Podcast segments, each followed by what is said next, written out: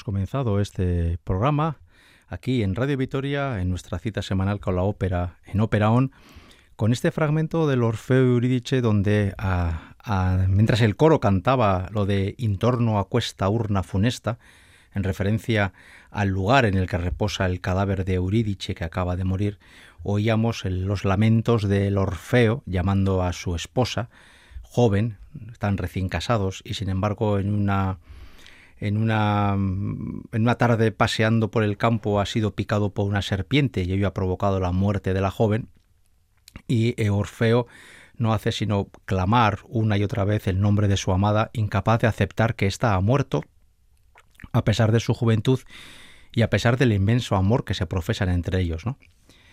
Eh, la voz que oíamos, creo que pocas dudas quedan, era la de un contratenor, en concreto Philip Jaruski. Y este es el primer Orfeo que vamos a escuchar de los siete que hoy vamos a oír.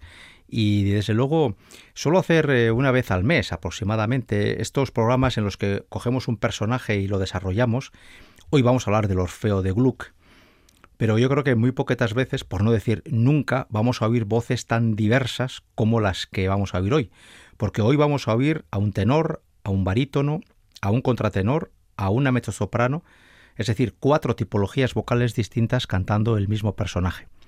Y es que en la época de Gluck, el Orfeo Eurídice se estrena en 1762, no estaba tan definido lo de las tesituras vocales, lo de a qué voz correspondía cada personaje. De eso hablaremos luego un poquito más tarde.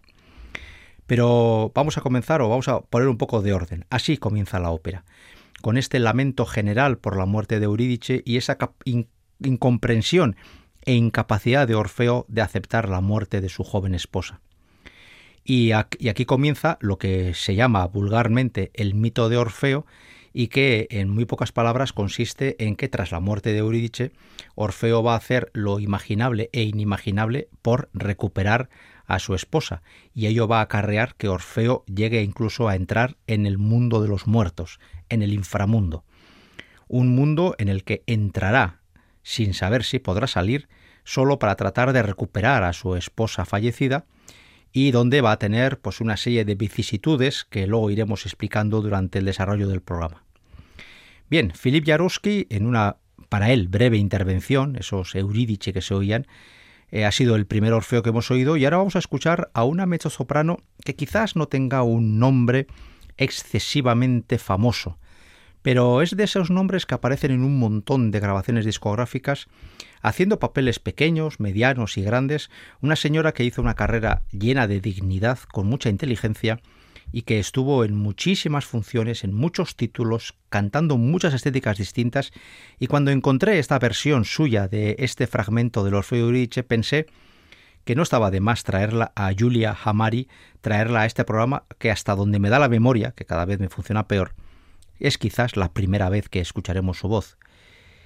amo il mio ben così es uno de los grandes momentos, quizás el segundo gran momento del Orfeo, y ahora vamos a oír cantar a Orfeo, un, un papel masculino, a una mujer.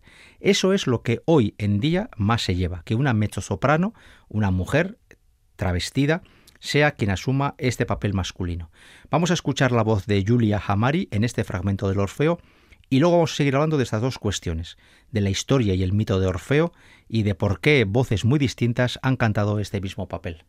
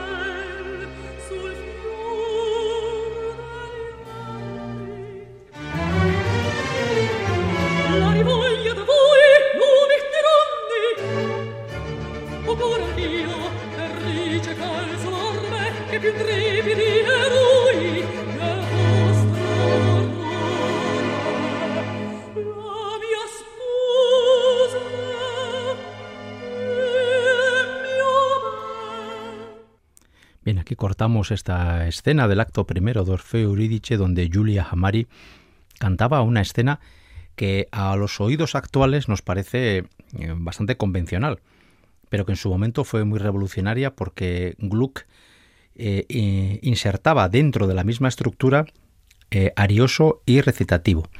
Y eso, que ahora, insisto, para después de haber pasado 250 años como han pasado, nos parece algo fácil de entender, en su momento fue bastante rupturista, porque la ópera del barroco estaba eh, muy reglada, ¿no? Y entonces estaban los recitativos por un lado y por otro, muy distinto, las arias.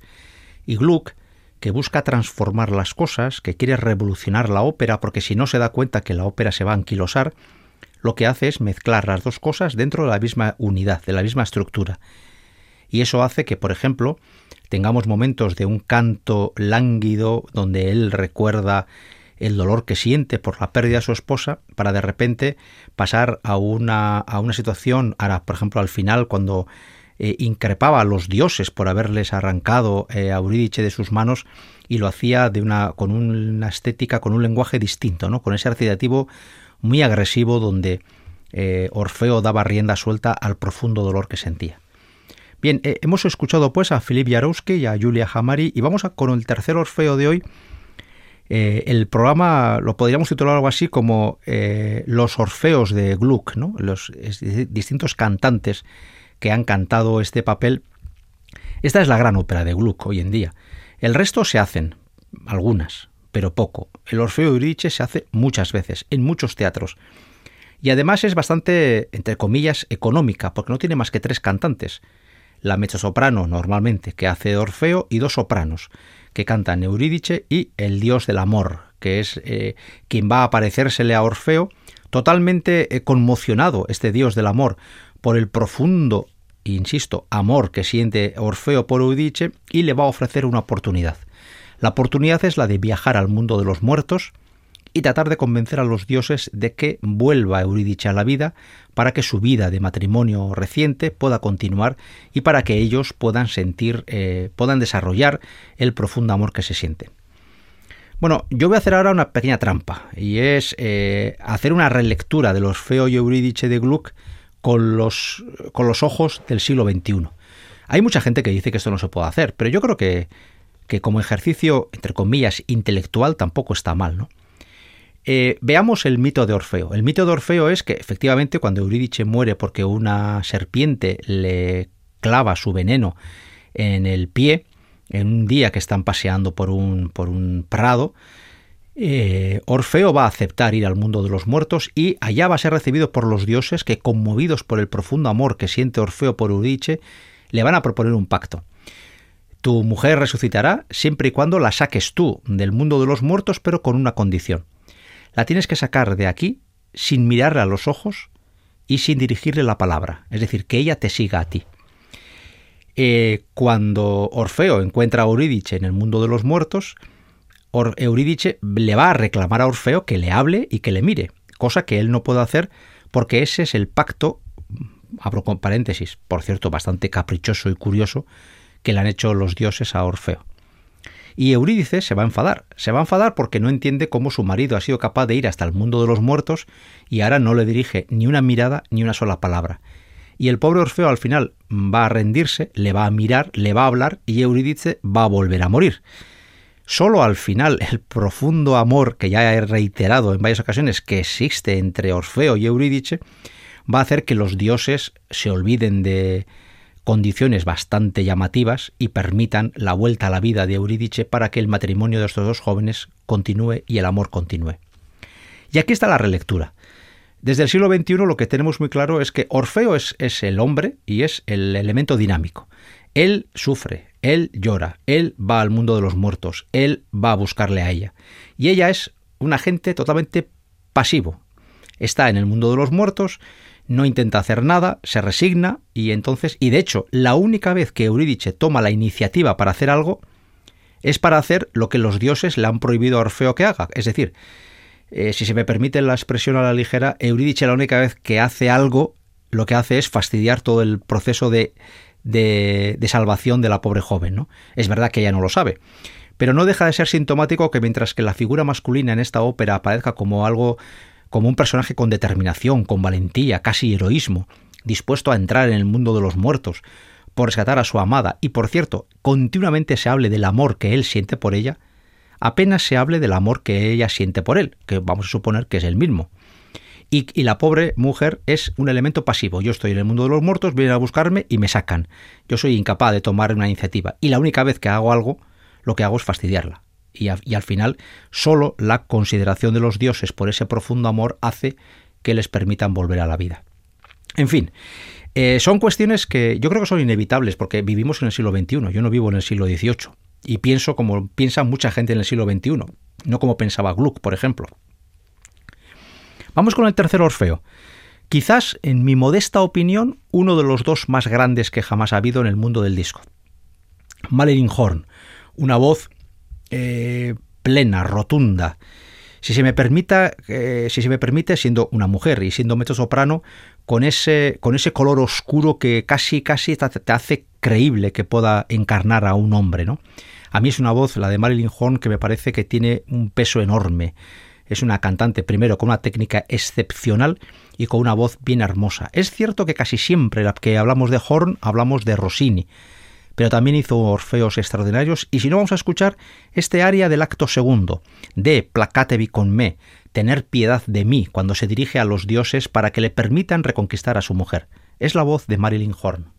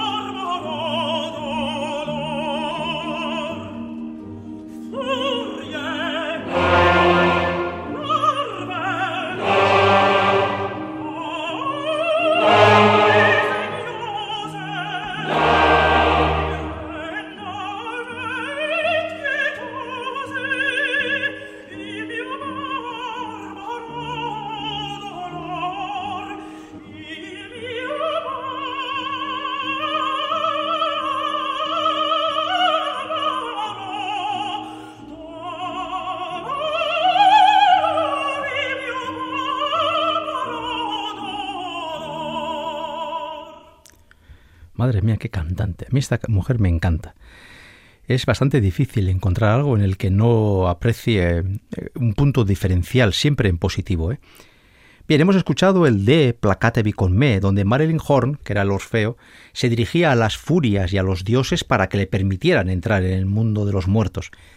Y como la lógica indica, nadie que está vivo quiere entrar al mundo de los muertos, los muertos o los espíritus le decían no continuamente porque no, porque no tiene ningún sentido querer entrar en un mundo donde no hay vida, ¿no? Pero eh, Orfeo no hace más que volver a insistir e insistir porque lo que quiere es recuperar a su Eurídice. Bien, la voz de Marilyn Horne, por lo tanto, eh, insisto, para mí uno de los dos grandes orfeos discográficos. Luego escucharemos a la que para muchos es el mejor, o por lo menos desde luego de tan alta calidad como el de Marilyn Horne. Vamos con otro orfeo. En este programa, que es el 290 de Ópera On, aquí en Radio Vitoria. Irene Martínez en el apartado técnico y un servidor, Enrique Berta, ante el micrófono, estamos construyendo esta propuesta 290 en torno al personaje del Orfeo de la ópera Orfeo Eurídice de Gluck. Hoy estamos dedicándonos solo a analizar a través de siete cantantes distintos este, este personaje que, como al principio del programa decíamos, desde luego no es en nada original. Hay muchos Orfeos en la historia de la ópera. Aunque no es estrictamente cierto, se considera la primera ópera de la humanidad el Orfeo de Claudio Monteverdi. En aquella época, poco después de Monteverdi, también hubo, varios, pero por ejemplo el Orfeo de Bertoni, que últimamente se está recuperando en algunos teatros, también tuvo mucho predicamento. Luego vino este Orfeo y Eurídice de Gluck, que trata el mismo tema, aunque con estéticas ya distintas, pero incluso, por poner dos ejemplos más, hemos tenido eh, incluso una versión humorística eh, Jacques Offenbach en el siglo XIX hace una opereta que es celebérrima en Francia y muy conocida en toda Europa, Orfeo en los infiernos, donde lo que hace es una especie de caricatura de la historia de Orfeo Eurídice a través del uso de melodías que incluso parecen poco adecuadas, como puede ser el cancán y, y cuestiones casi cabareteras ¿no? de la Francia del XIX. E incluso en el siglo XX, un compositor como Ernest Krenek hizo su Orfeo y Eurídice. Y es que el mito de Orfeo está muy ligado al mundo de la música, porque Orfeo era un hombre capaz de enamorar a cualquier mujer por la calidad de la música que interpretaba. Él lo hacía con un laúd.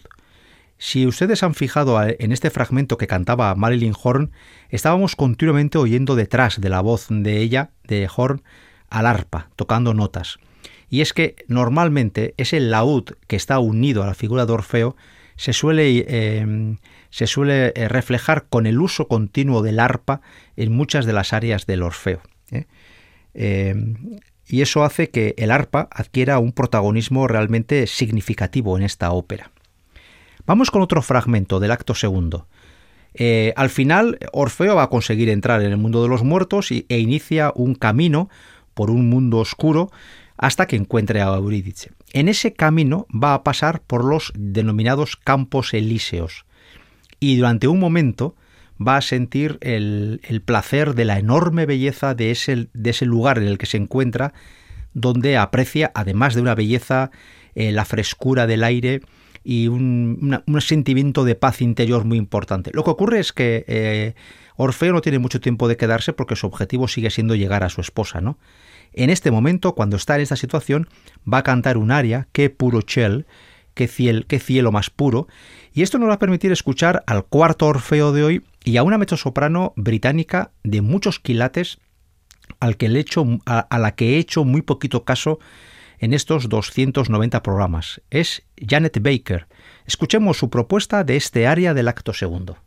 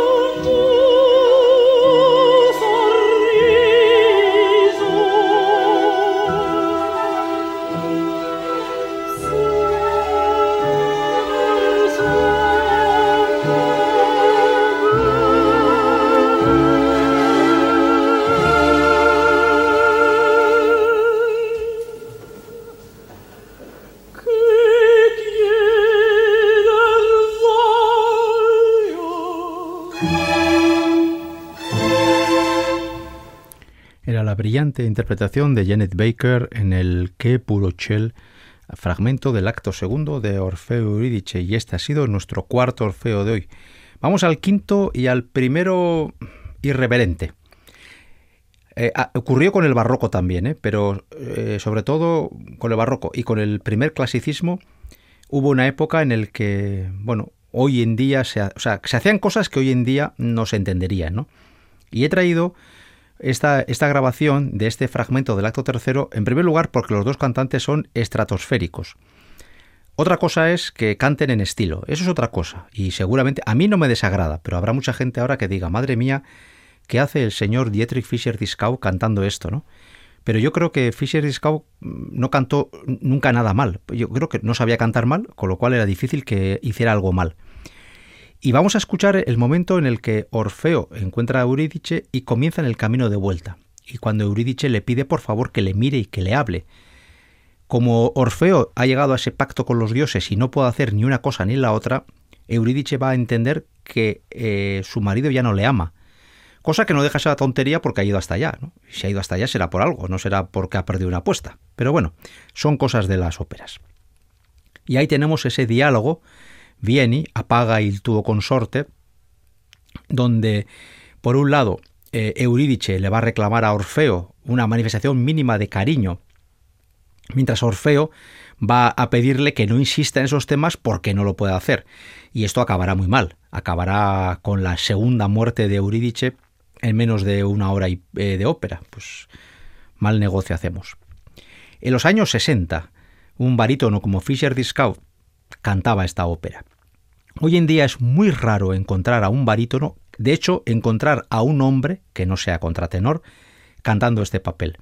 Y se entiende que lo más puro, lo más eh, eh, filológico, lo más académico, es que sea o un contratenor o una mezzosoprano. Pero he traído esta grabación porque me parece que es interesante ver lo que se hacía hace 40 o 50 años en el mundo de Gluck y también en el mundo del barroco. Así que vamos a escuchar este dúo eh, del Orfeo Eurídice para escuchar el quinto Orfeo, la voz del barítono Dietrich Fischer-Dieskau, Eurídice es la soprano magnífica, maravillosa Gundula Janowitz. Escuchen y luego digan.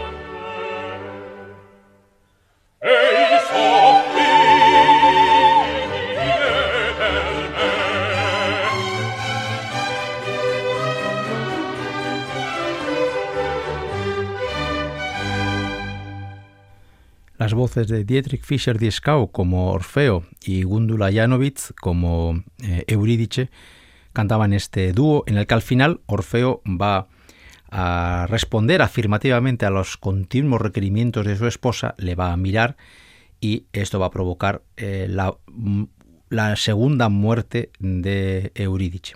Estaba escuchando ahora a Fischer-Dieskau y a Janowitz y me estaba acordando que no hace mucho en casa escuchaba a los dos, estos dos cantantes, en, en, el Oro del Rin de, Wagner. Es decir, eh, los cantantes muy grandes, yo creo que Gundula Janowitz ha sido una cantante muy grande y Fischer Dieskau ha sido grandísimo, casi infinito. Tienen la virtud de que pueden entrar en estéticas y formas de canto radicalmente distintas y conseguir siempre, o casi siempre, unos niveles de excelencia que para sí quisieran algunos conseguir siquiera una sola vez. Yo recuerdo que Dietrich Fischer Dieskau fue el primer barítono al que le dediqué un programa completo aquí en, este, en esta casa, creo que ya hace como siete años y pico. Y de, siempre tuve claro que el primer barítono del que iba a hablar iba a ser él, porque para mí ha sido el cantante más grande en su cuerda del siglo XX. Pero bien, acaba de fallecer otra vez Eurídice y en ese momento eh, Orfeo es consciente de lo que acaba de hacer, acaba de desobedecer a los dioses y ahora sí que tiene pinta el tema de que ya no hay remedio. Y entonces eh, Orfeo se va a preguntar a sí mismo, ¿qué hago yo ahora sin Eurídice? Esto ya no tiene vuelta. ¿Qué faró senza Eurídice? Y este es el área por excelencia de esta ópera y este área es una de las áreas más grabadas, más cantadas en todos los recitales habidos y por haber por todo tipo de cantantes.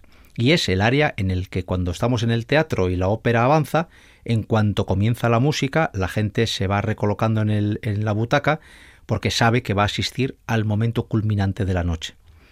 Es además un área, eh, aparte de hermosa, a poquito que se cante bien, es de aplauso fácil y la verdad es que es muy sentida porque eh, Orfeo lo que viene a reconocer es ante los dioses, primero el error que ha cometido al desobedecerlos, pero sobre todo pide clemencia porque él afirma que sin Eurídice su vida no tiene ningún sentido. Y de hecho lo que él va a plantear es que si Eurídice ya no, no va a volver, él se va a suicidar. Esta página ya ha dicho que la han grabado muchísimos cantantes incluso muchos que nunca han cantado esta ópera en directo, pero que han encontrado en este área una página de lucimiento. Cuando hemos escuchado a Marilyn Horn hace unos minutos, yo he comentado que era una de las dos grandes intérpretes del siglo de este papel. Hay mucha gente que dice que por encima de la Horn solo estaba Teresa Berganza. Teresa Berganza, que nos falleció no hace mucho tiempo, y precisamente he pensado que no estaría de más escuchar este aria en la versión de esta mezzo soprano madrileña, también muy unida al mundo de Rossini y que nos deja una versión sencillamente antológica, aunque ya les adelanto que para cerrar el programa me he permitido una pequeña licencia o una pequeña trampa, pero bueno, esa es la ventaja de organizar el programa, que yo hago las trampas que quiero, y eso lo haremos después de escuchar la versión canónica de Teresa Berganza.